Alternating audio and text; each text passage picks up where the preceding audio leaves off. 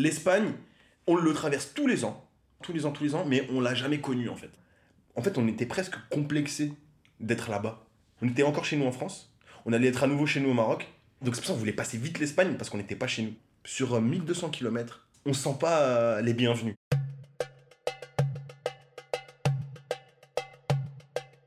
La route du Bled, un documentaire de Halima El Katabi.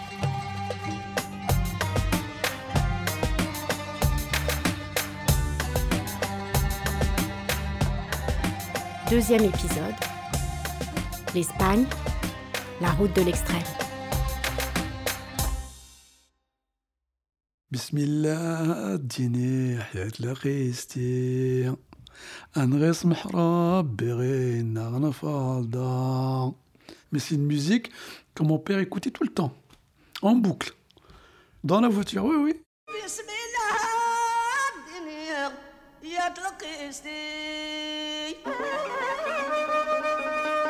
اسم حربي نفالطة Moi, je comprenais pas trop les mots, les termes. Et mon père m'expliquait euh, petit à petit, tous les jours, hein, comme on met deux, trois jours, des fois, pour aller au Maroc. Donc, on avait le temps de, de- d'apprendre la chanson par cœur. Et quand je chante cette chanson-là, je l'ai gardée en mémoire, je la connais par cœur dans la langue berbère. Ça me fait des frissons partout. Ça rappelle la route, ça rappelle des souvenirs. Et surtout les, les parents.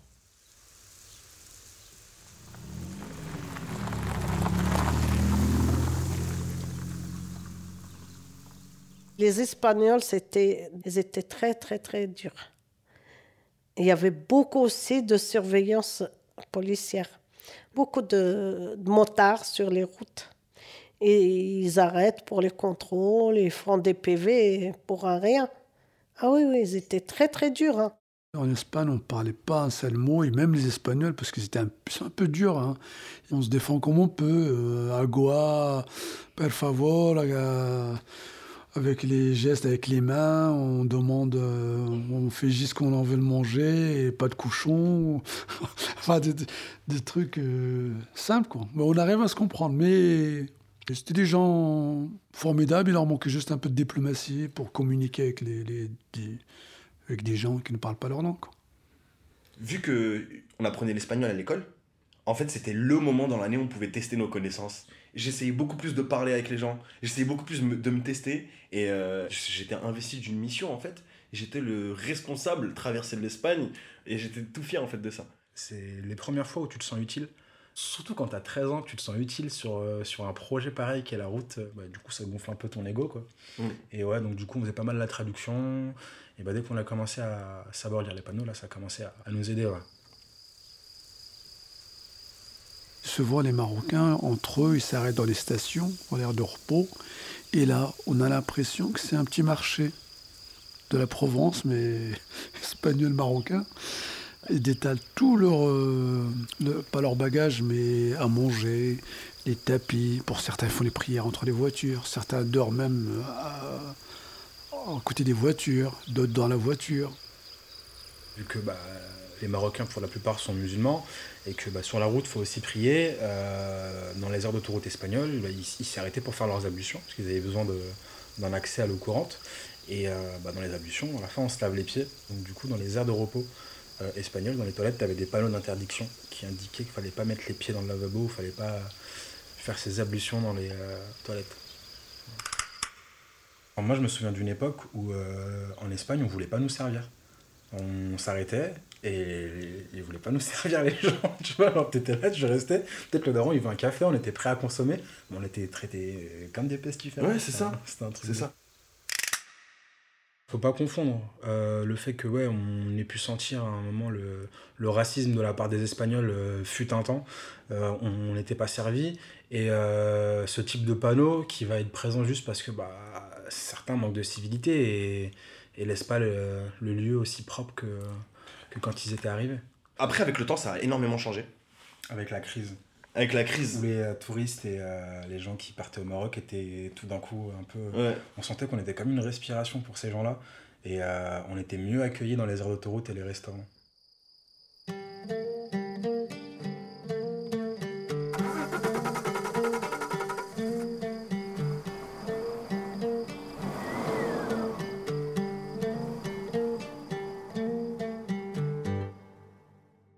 Les premières années, on se perdait énormément. On fait beaucoup de, beaucoup de tours. euh, Il y avait beaucoup de circulation. Les immigrés de la France, plus les immigrés de Belgique et Hollande et toute l'Europe. Il y avait beaucoup de semi-remorques, des grands camions en, Espagne.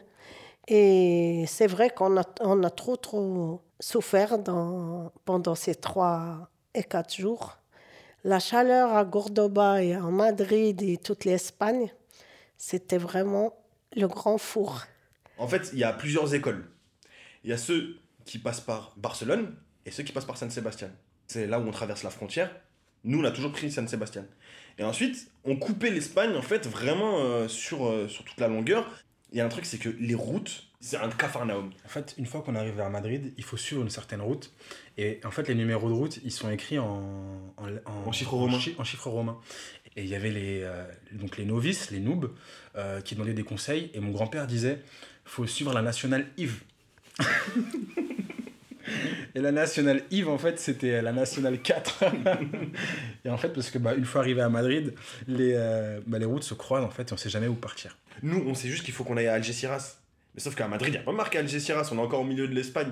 Donc du coup, on connaît pas les petites villes qui sont dans le sud de, de- de- Madrid. Et, et parfois, on se retrouve sur une autopista, on voulait pas, parce que on va devoir payer. Alors qu'en fait, on veut garder l'autovia. Et donc du coup, en fait, effectivement, ça a toujours été prendre la nationale Yves. Et à chaque fois, à Madrid, dans la voiture, c'est des embrouilles. Non mais c'est là, non mais c'est là, ouais non. Enfin, en, fait, on est tous là, euh, on est concentrés à Madrid et c'est un- vraiment c'est un bourbier. À l'époque, ils avaient une carte, quoi. Une carte. euh, ouais, la carte Michelin avec le bibendum. Ils arrivaient à se souvenir à peu près de la route, mais ils s'arrêtaient pour reprendre la carte. Il y a les années où on prenait pas l'autoroute, où on passait par la, par la nationale, l'espagnol. Euh, bah voilà, c'est normal, c'est c'est- voilà, c'est des prises de tête. euh, le papa qui est, qui est pas content parce que la, maman, elle pas fait le bon copilote. Et voilà, aujourd'hui, c'est inimaginable de, de faire la roue avec une carte de, avec une carte du pays.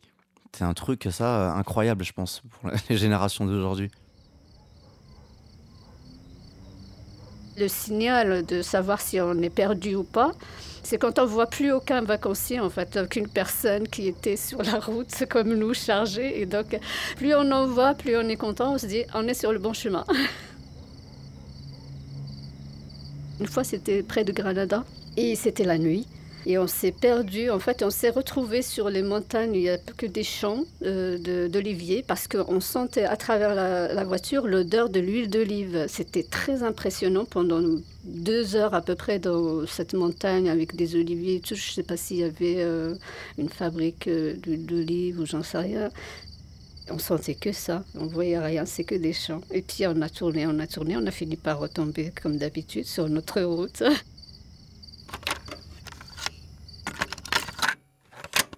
La musique, en fait, ça, ça occupe une place particulière dans le voyage.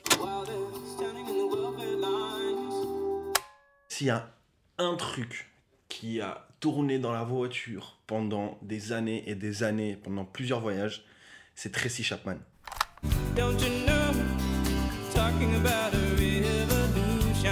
Le premier album, Tracy Chapman, c'est euh, avec Talking About a Revolution. Ouais, qu'on Ah. a saigné. Ouais, on l'a écouté, réécouté, ré réécouté. Il y a Fast Car aussi. Fast Car, ça, en plus, c'est, ça, ça rentre parfaitement dans le thème de, de, de- de la route.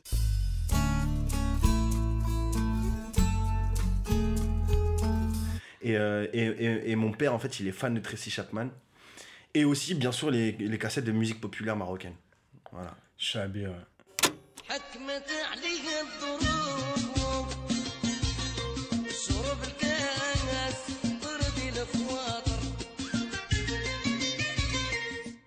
Sais, et euh, dans, dans la cassette Taxi, Ouais. donc il y avait, il y avait quoi? Il y avait euh, Asia. Asia, c'était euh, Ginny Mac. Ginny, Ginny Mac.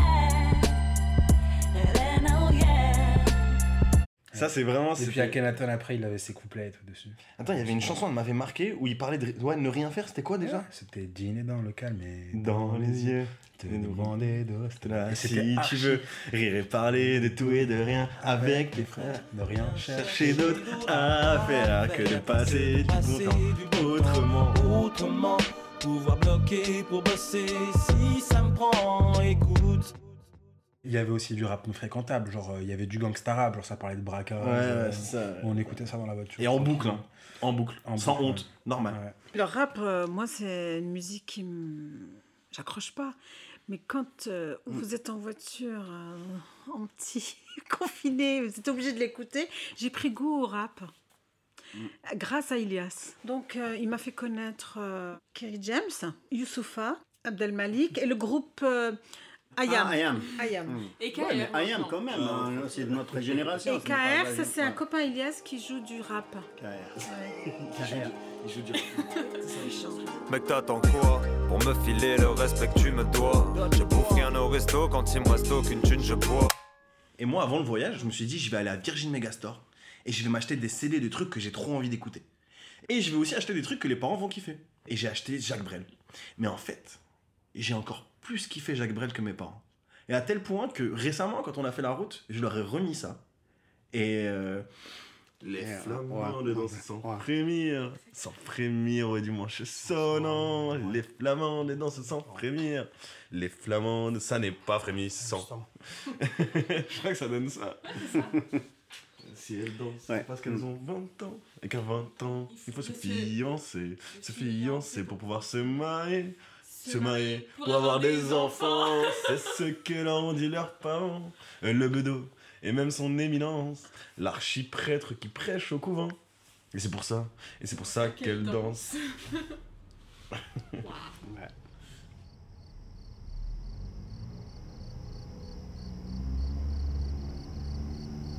En fait, la gestion de la fatigue, j'ai pas compris comment c'était possible. Parce que les trajets, euh, surtout quand on roule de nuit, forcément, à un moment, on peut tourner de l'œil, être vraiment fatigué et se laisser prendre euh, par le, rythme monotone quand tout le monde dort. euh.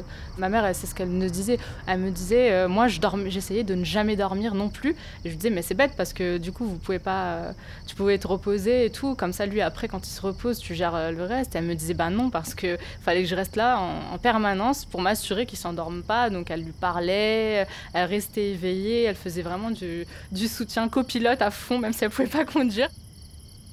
Il fallait euh, laisser surtout le chauffeur, effectivement le papa qui prend la route, de pouvoir dormir euh, ne serait-ce qu'une heure ou deux. Et, là, euh, je me rappelle, en fait, on, faisait un truc, c'était qui va monter la garde pendant que, pendant que les parents dorment, parce qu'on ne sait jamais. hein, on a eu beaucoup d'échos, comme quoi des fois il y a des vols, etc., pendant que les gens y dorment.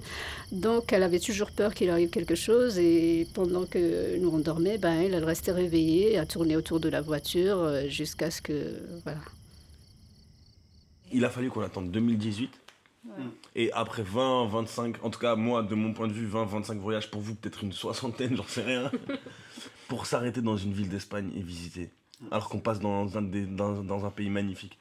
À chaque fois l'argument c'est quoi? Euh, Non, on a de la route. Le bateau, on On, a a de la route. bateau. on veut arriver au bateau, non, non, non, on a peur d'attendre. Et résultat des courses, qu'est-ce qu'il y a? Le voyage il est juste plus chiant. Et le truc c'est que c'est un road trip où en fait on profite pas de la, la partie route. Il y avait aussi l'urgence de quitter l'Espagne parce qu'il y avait les faux barrages, il y avait les faux policiers, il y avait les faux gendarmes aussi. Tout le monde part avec son cash au Maroc, ou tout le monde part avec ses bijoux. Donc du coup, euh, bah, ils savaient où chercher. Et euh, souvent, bah, les gens, ils, se faisaient voler euh, des gros butins en Espagne. Alors ça, c'est la grande légende. À chaque départ, à chaque fois, on nous dit il faut faire attention aux faux flics. non mais je, je dis pas que c'est faux. Euh, ça doit arriver encore moins souvent qu'un accident, je veux dire. Mais en tout cas, nous, on l'a jamais vécu. Mais à chaque fois, dès qu'on nous parle d'Espagne et des risques intrinsèques à la route, on nous parle des faux flics.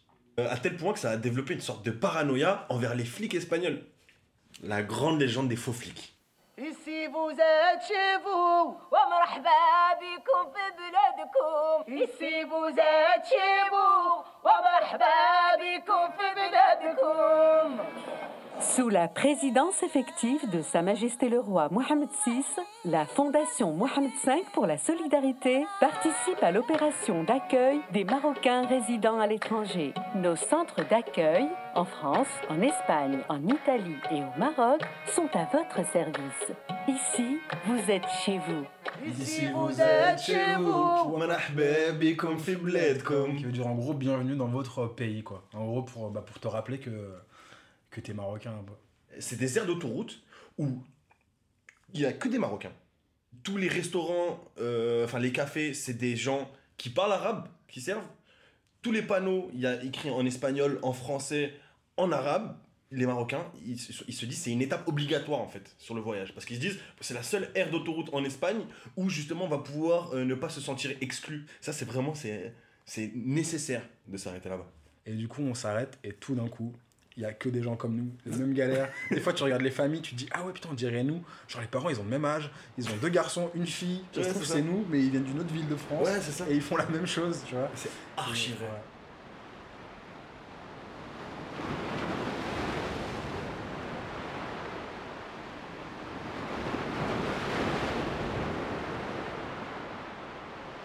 Les derniers kilomètres, en fait, on les compte. euh, C'est vraiment ça y est, on est tout près, tout près.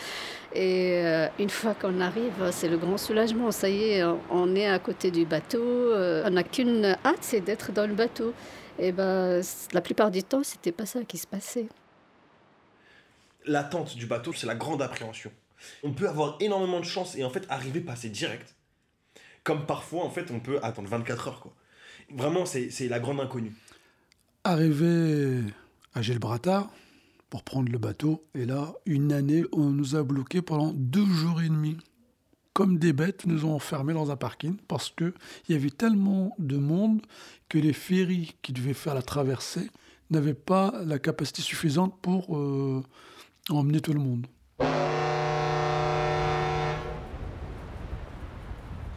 On savait que le bateau, c'était la misère. C'est interminable. On espère que ça va être notre bateau. euh, non, bah non, c'est le bateau d'un autre. Monter dans le bateau, c'était. euh, on souffle. Ça y est, c'était vraiment la délivrance, on va dire. À suivre Euh, c'est bon, les, les vacances vont, vont peut-être pouvoir commencer. sur arteradio.com.